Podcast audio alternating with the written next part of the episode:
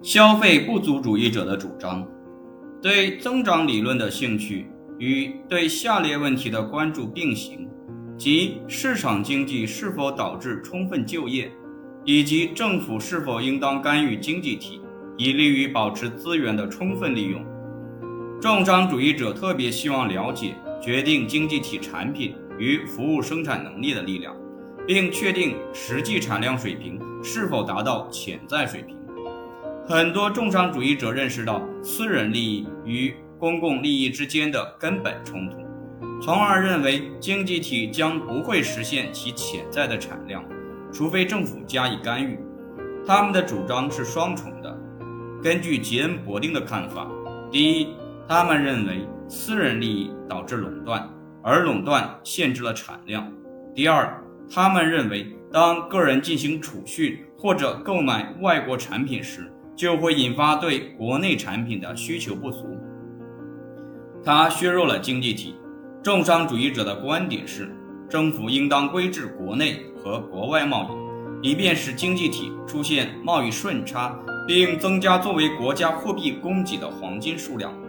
随着重商主义者向古典经济学演进，对政府干预的态度也发生了急剧的变化。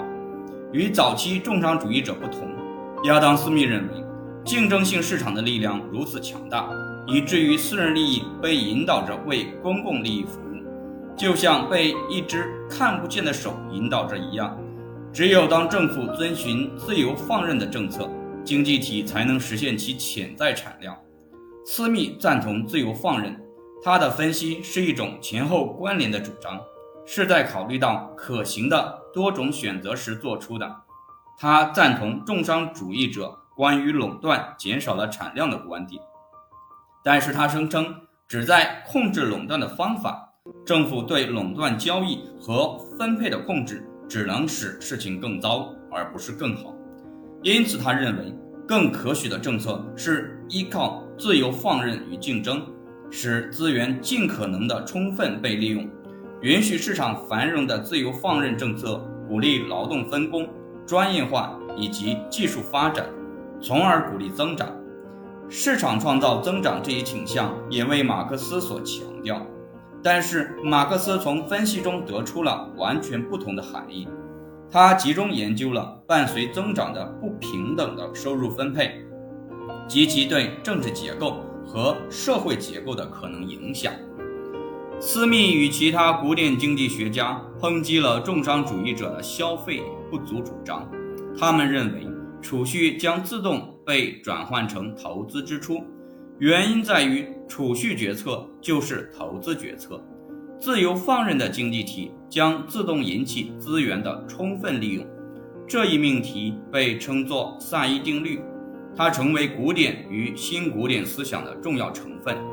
古典经济学家也抨击了重商主义通过实行贸易顺差来增加黄金储量的主张。认为一国的财富不是用贵金属，而是用实际产量来衡量的，并且允许自由贸易的国家将变得富裕，从而获得对外竞争优势。古典经济学家，尤其是斯密与约翰·斯图亚特·穆勒承认，市场力量并不是完美的发挥作用，但是他们主张，与可供选择的其他方案相比。市场能更好地发挥作用。从1800年直到1930年，除了托马斯·马尔萨斯之外，对经济周期的分析都留给了非正统和非主流经济学家，例如米哈伊尔·塔干、巴拉诺夫斯基、约翰 ·A· 霍布斯。能够依靠市场来控制经济体的古典信仰，将经济研究的关注点由货币。与财政力量转向了实际力量，